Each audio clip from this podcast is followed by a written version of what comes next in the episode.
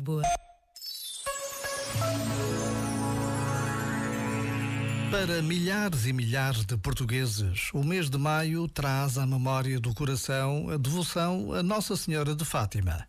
O recinto amplo do santuário contrasta com a pequena capela onde todos os dias se ajoelham peregrinos vindos dos quatro cantos do mundo.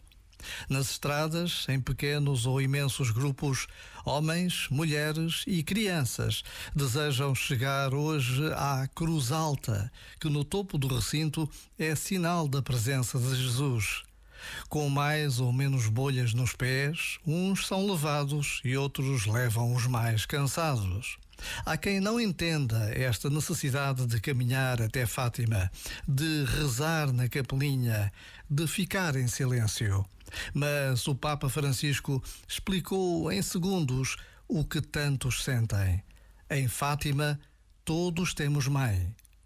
Já agora, vale a pena pensar nisto. Este momento está disponível em podcast no site e na.